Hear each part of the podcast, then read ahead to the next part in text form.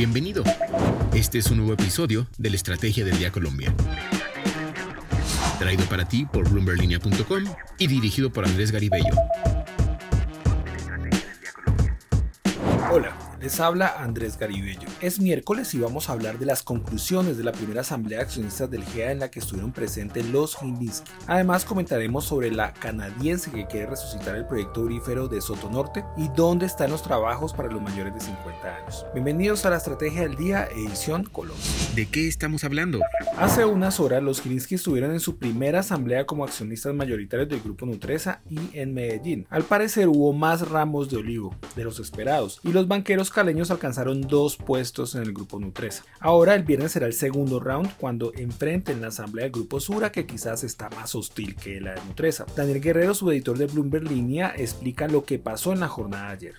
Plaza Mayor en Medellín fue el lugar en el que se dieron cita los inversionistas del grupo Nutresa para realizar su asamblea anual de accionistas. Allí llegaron Jaime y Gabriel Gilinski, los banqueros dueños del GNB Sudameris, para hacer parte de la reunión, ya que ahora son propietarios del 30,7% del grupo Nutresa, luego de haber formulado dos ofertas públicas de adquisición.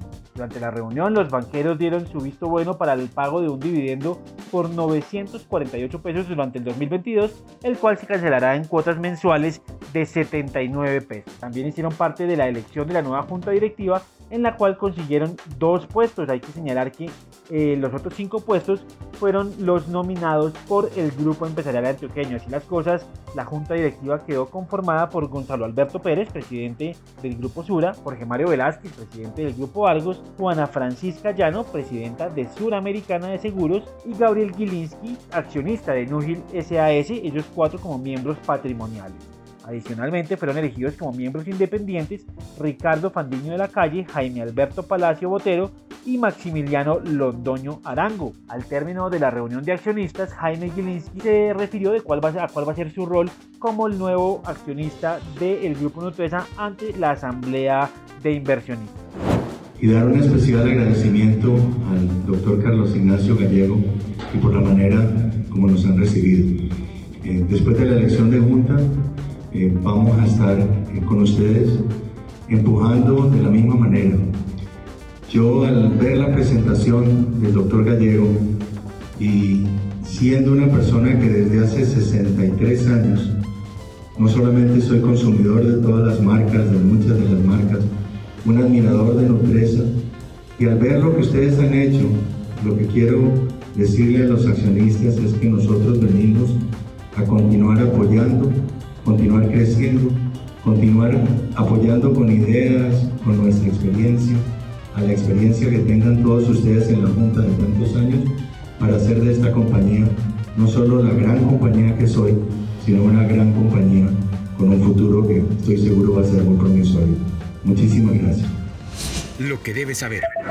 Gracias Daniel, ahora tres datos para comenzar el día. El primero, la TRM amanece en 3.765 pesos con 67 centavos. El segundo dato, el registrador Alexander Vega echó para atrás. Mientras el fin de semana había pedido al Consejo Nacional Electoral que se hiciera el reconteo de los votos a Senado debido a esta polémica que aparecían y desaparecían votos, hace unas horas dijo que ya no. Hoy Vega está en el ojo de los partidos políticos. Se avecinan no solo demandas contra él, sino contra todo el proceso electoral. Posiblemente los jueces definirán este asunto.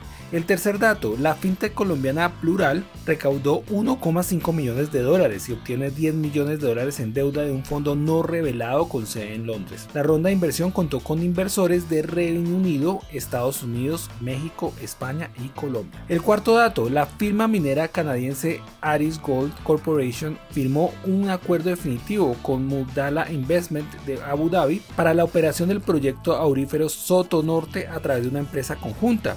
Esto quiere decir que Iris Gold Corporation acordó la compra por 100 millones de dólares de una participación del 20% del proyecto de oro Soto Norte, con potencial para producir más de 450 mil onzas de oro por año. El negocio de la semana. Ahora vamos a hablar de un tema que toca a los trabajadores. Los mayores de 50 años tienen oportunidades en el ámbito laboral en América Latina y en el mundo. Un informe de Daniel Salazar, periodista de Bloomberg en línea, señala que los campos en los que hay más oportunidades para los más senior están en tres. Uno es finanzas, ventas y el otro operaciones, es decir, son cargos que tienen mucho más responsabilidades. Para seguir lo que pasa en Colombia y el mundo, los invito a seguir la mejor información de actualidad, economía y negocios en el sitio bloomberlinia.com y en nuestras redes sociales. Suscríbase a este podcast y regístrese a nuestra newsletter diaria Línea de Cambio para conocer el cierre de los mercados de divisas. Y no olvide que acá está la información independiente que une a América Latina. Nos escuchamos mañana. Esta fue la Estrategia del Día Colombia. Dirigido por Andrés Garibello, producido por Arturo Luna y Daniel Hernández. Que tengas buen día.